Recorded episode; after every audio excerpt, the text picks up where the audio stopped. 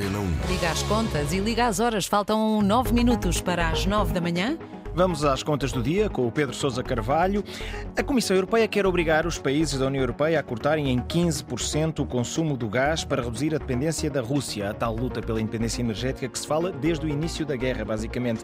Entretanto, Portugal e Espanha já vieram dizer que não aceitam. Eu, por acaso, assim, de repente, eu tenho a impressão que nós, de facto, não importamos muito gás da Rússia. Faz sentido esta recusa de Portugal e Espanha, Pedro Sousa Carvalho? Uh, viva Pedro, viva, viva Mónica. Bom dia. Bom dia. Um, bom dia, bom dia. Um, bom, do ponto de vista técnico, Pedro, uh, creio que os argumentos apresentados uh, por Portugal e Espanha fazem algum sentido. Do ponto de vista daquilo que foi o argumentário político, creio que é um desastre a posição assumida pelos dois países da Península Ibérica. E já vou explicar porquê. Se me permites, vou começar pelo princípio. Força. Como, como vocês sabem, portanto, nesta altura, todos já perceberam que Vladimir Putin está a usar a energia como arma de arremesso político, não é? Claro. E o que a Comissão Europeia veio propor é um plano para os países da União Europeia cortarem em 15% o consumo do gás. Porquê? Porque o grande receio nesta altura de Bruxelas é que a Rússia possa cortar o gás, ou o fornecimento do gás, precisamente quando a Europa mais precisar dele, ou seja, neste inverno que se avizinha. Claro. claro. Uhum. E uma coisa é estarmos, Pedro e Mónica, aqui em Portugal, com zero graus, zero graus, ou um grau negativo, ou dois graus negativos. Outra claro. coisa é estarmos no centro da Europa, claro. com menos 20 graus negativos e sem gás, não é? Claro. Entretanto, como dizias, e bem, ou seja, Portugal e Espanha vieram logo dizer nem pensar. E usaram, como eu dizia, argumentos técnicos que fazem algum sentido, um deles é aquele, que, é aquele que tu dizias, mas depois usaram aqui um argumentário, se quiseres, político, moralista, que eu acho que não lhes fica nada, nada bem e, a meu ver, demonstra uma grande falta de solidariedade para com os outros países. Uhum. Primeiro, nós ouvimos a ministra espanhola de Energia, Teresa Ribera, que veio dizer, e estou a citar Pedro, ao contrário de outros países, nós, espanhóis, não vivemos acima das nossas possibilidades do ponto de vista energético. Ui. Isso é um bocadinho, é um bocadinho Bloom, essa frase. É, já, já, já, lá ia, já, já, já lá ia parar aí, Pedro. Ah, então desculpa, força. não, não, fizeste bem, ou seja, é, é, é, é logo que nos vai à cabeça. E depois, do lado uh, português, ouvíamos João Galamba, tipo o secretário de Estado de Energia, tipo caixa de ressonância, a dizer uma coisa muito parecida e a de criticar os países que não se protegeram e agora vêm pedir ajuda. Pois. Estas declarações, como tu dizes, cheias de moralismo, fazem-nos lembrar essa, essa outra altura, ou seja, exatamente essa altura da Troika em Portugal, e também à altura quando a banca espanhola foi salva pela Europa, na altura, muitos países nórdicos, nomeadamente esse senhor holandês de quem tu falavas, uh, o senhor Jerome Dijsselbloem, que torceram o nariz a ajudar países como Portugal, ou Grécia, ou Espanha, uh, precisamente com este argumento de que nós vivíamos acima das nossas possibilidades. Uhum. Enfim, claro que há países que deviam, obviamente, ter feito mais cedo a transição energética. Eh, e claro que hum, a Alemanha, eh, eu acho, acho que achamos todos nesta altura, não é? Eh, tomou uma decisão geopolítica desastrosa ao ficar dependente de um gasoduto que vinha da Rússia e que, obviamente, na altura dava jeito à indústria alemã comprar gás barato. Isto, obviamente, tudo é verdade.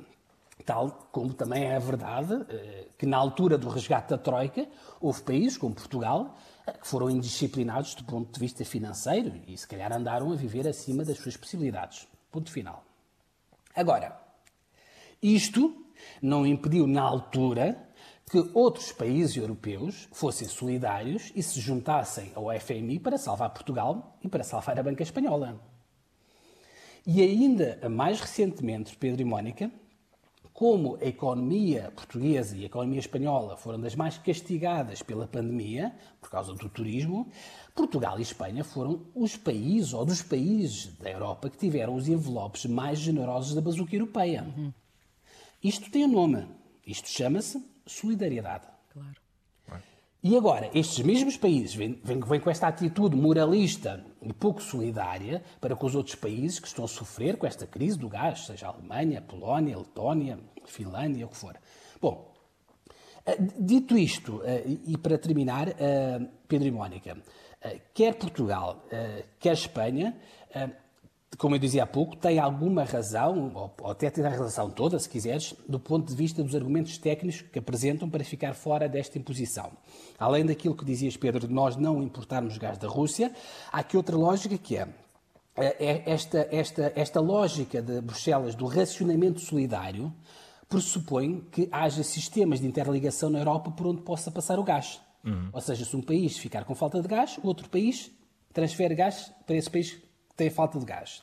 Bom, mas o problema é que a Península Ibérica, hoje em dia, é uma, é uma espécie de ilha energética. Uhum. Ou seja, nós não comunicamos com o resto da Europa porque não há ligações, ou seja, por causa dos Pirineus. Claro, não há gasoduto dos Pirineus. Exato. Claro.